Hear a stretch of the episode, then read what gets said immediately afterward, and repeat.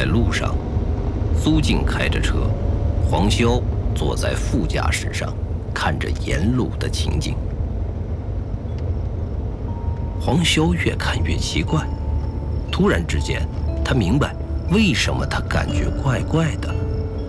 刚才的医院，现在的街道，几乎没有人。为什么？人都上哪儿去了？黄潇转头问苏静。苏静目不斜视，专心开车。怎么可能？大白天的能没人？不是，你们难道看不到吗？黄潇刚要指给苏静看，但是发现马路上的人居然又多了起来。这是怎么回事？黄潇的内心开始觉得隐隐的不安。你没事吧？呃，没没事，没事。估计是我们刚才走的那段路人少。黄潇不想引起周围的人的想法，他觉得。是自己出现了幻觉，他不希望让别人感觉到他不一样。黄潇透过后视镜看着自己的父母，他发现黄启明和张荣都坐着军姿，目不斜视地盯着前方，从他们的眼神中已经看不到任何的灵动。黄修内心大吃一惊，转头看向父母。在那么一瞬间，黄启明和张荣同时对黄潇笑了笑。这种笑容非常的诡异，让黄潇打心底里有点害怕。黄潇转过头去，看着苏静正在直直地看着自己，吓了黄潇一跳。你没什么事吧？嗯，没没事。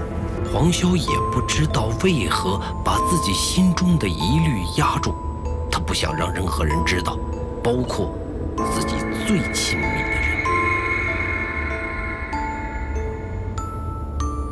黄潇就这样在车中坐着，看着向前行进的路。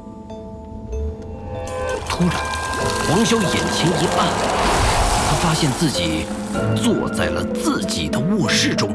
而且没有开灯，周围只有月光的照明。黄潇大惊，突然站起来环视四周，他不知道自己是怎么回到家中的卧室内，上一秒的时候还坐在苏静的车中。现在的黄潇，给自己的感觉就好像是喝醉断片一样，间歇性的失忆，完全不记得。自己之前的事情，黄潇不知道现在的自己发生了什么问题。他突然感觉到心烦意乱，想要抽烟，于是他惯性的开始找烟，但是翻遍了卧室的各个角落都找不到。他突然意识到自己是不抽烟的。而抽烟的自己却是在自己的梦中出现过。他开始意识到问题没有自己想的那么简单了。黄潇突然感觉到这一切都开始变得模糊，他不敢去思考，他还在担心头痛的问题。心烦意乱的黄潇只能选择半夜游走在大街上。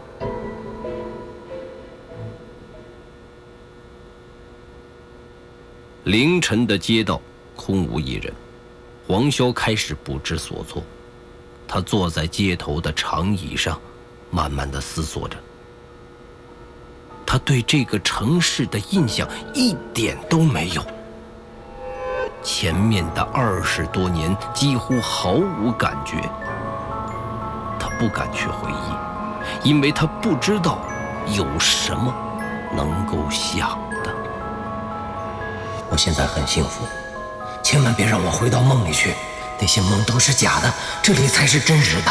黄潇抱着头在低吼。黄潇猛然一抬头的时候，他居然坐在餐厅中，而自己的对面竟然是苏静。两个人在餐厅中用餐。黄潇惊得猛然坐起来，瞪大眼睛看着周围的一切。你怎么了？苏静也被黄潇的举动吓了一跳。黄潇还在站着，不知所措。苏静赶紧把黄潇拉着坐了下来。干什么呢你？别人都看你呢，你别犯傻了啊！我跟你说，今天是咱们的结婚纪念日。你再这样，我可不客气了。黄潇还在思考自己为何突然出现在这里的时候，听到苏静说的结婚，黄潇惊讶地看向苏静。嗯，你，你说什么？我们结婚了？你干什么啊？现在后悔了？我可不退货啊！我我们我们结婚几年了？黄潇。你有完没完？你到底要干什么？你，你等一下，我去洗把脸。黄潇站起来，快速的跑向洗手间。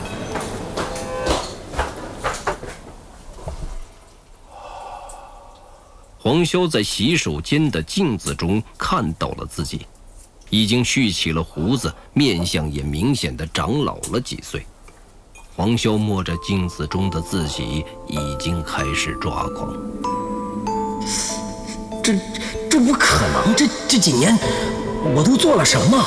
黄潇开始洗脸，让自己冷静下来。他一边洗脸，一边在内心暗示自己：可能，这不可能，这是幻觉。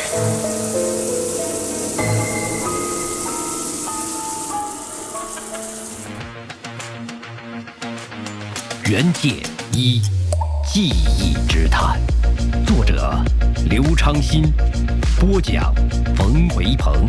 本作品由刘昌新编剧工作室出品。您现在收听的是第二季第十六集。可是令黄修意想不到的是，当他突然抬头的时候，环境再次发生了变化。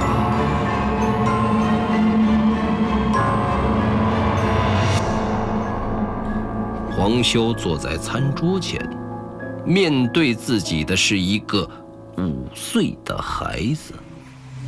黄修再次惊讶地从板凳上坐起来，把身边的水杯碰在地上，水杯的玻璃破碎了。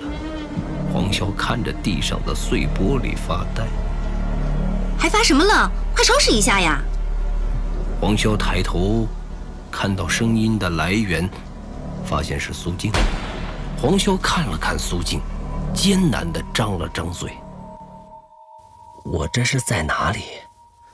爸爸妈妈说：“让你把地上的碎玻璃都收拾掉，这样会伤人的。”黄潇突然天旋地转，颓废的坐在了椅子上。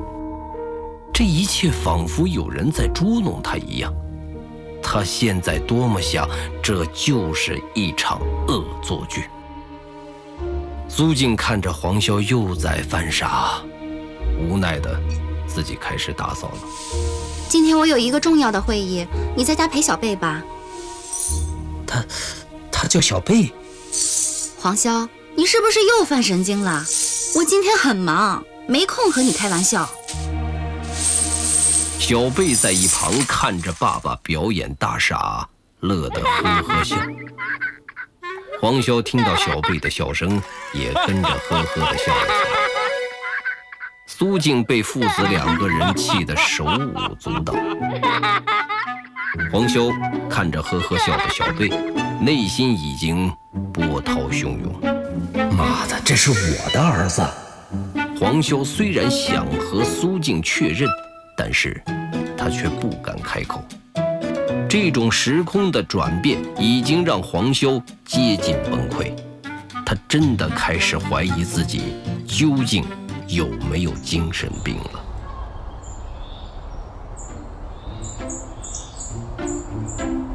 黄潇带着他的儿子小贝来到了公园中，这是他唯一熟悉的地方。两人坐在公园的长椅上，黄潇发着呆。小贝拽了拽黄潇的衣服，黄潇回过神来。爸爸，我想吃冰淇淋。小贝指着前面的小卖车，黄潇站起来，向着冰激凌车的方向准备走，却突然停住，看到小贝依然坐在长椅上。坐在那里等一会儿，我一会儿回来。嗯，我要香草巧克力口味的。没问题。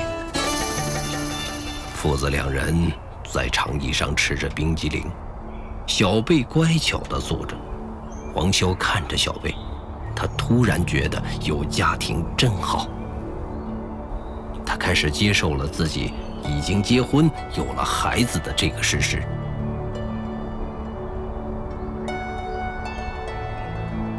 公园的阳光那么的美好、舒服，小贝躺在黄潇的大腿上打着瞌睡，有那么一瞬间。黄修就忘记了自己的两次时间转变，但是当他忘记的时候，就是担心的开始。他不知道未来会怎么样，他甚至不知道下一秒自己会出现在哪里。黄修在抚摸着小贝，小贝的头传来的温度。温暖着黄潇的大腿，他想确认现在究竟是否是真实的。黄潇不想离开自己的孩子，不想离开与自己有关幸福的这一切一切。黄潇在默默地祈祷着：不管是谁，求你了，不要让我再失去这一切。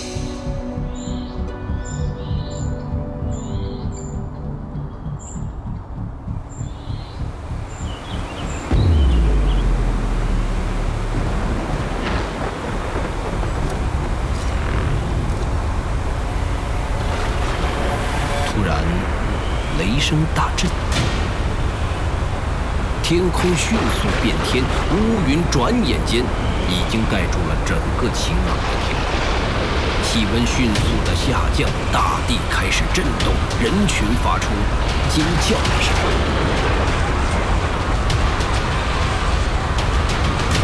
小贝被这情形惊醒了，王修吃惊的看着这一切。爸爸。发发生什么事情了？没事，不要害怕，爸爸在你身边。但是现在的情况让黄潇也开始觉得不安，他有预感，真正的危机开始了。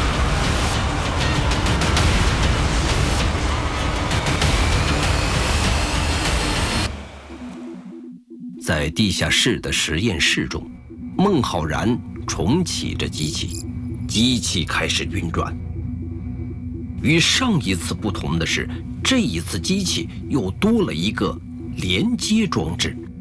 显然，这个连接装置是为黄潇准备的。谢谢你，孟浩然对着电话说道。他挂断了电话，深深地呼了一口气。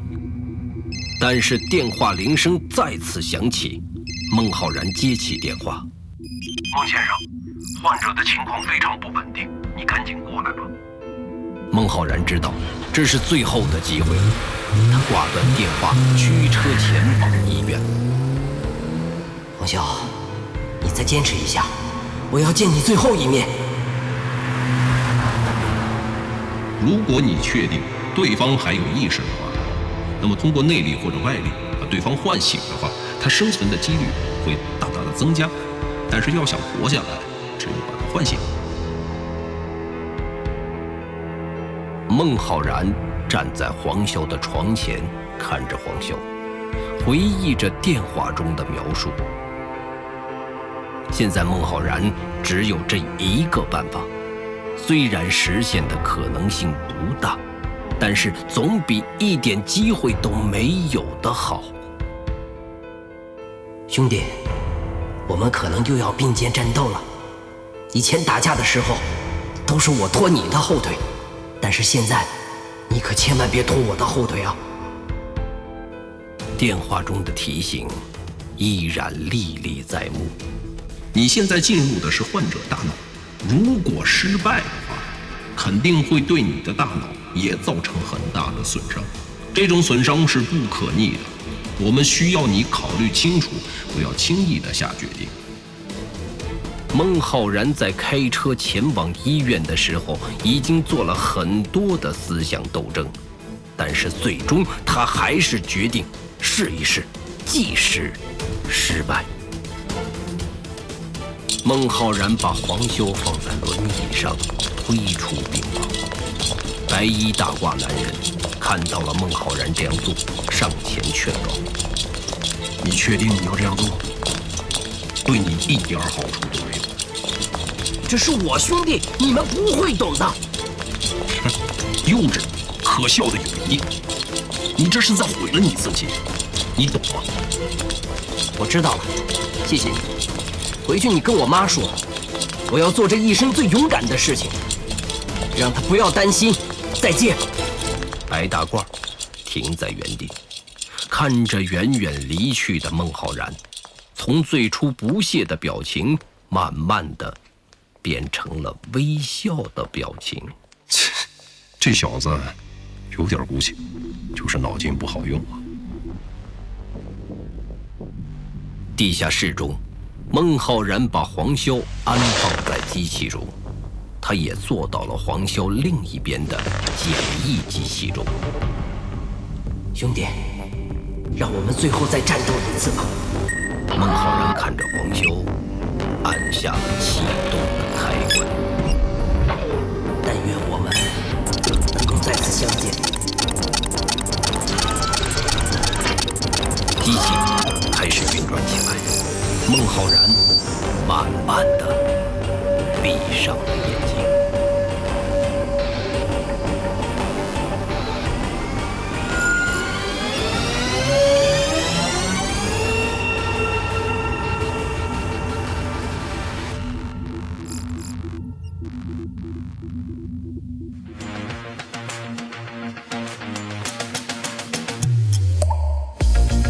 解一记忆之谈，下集更精彩，期待您的继续收听。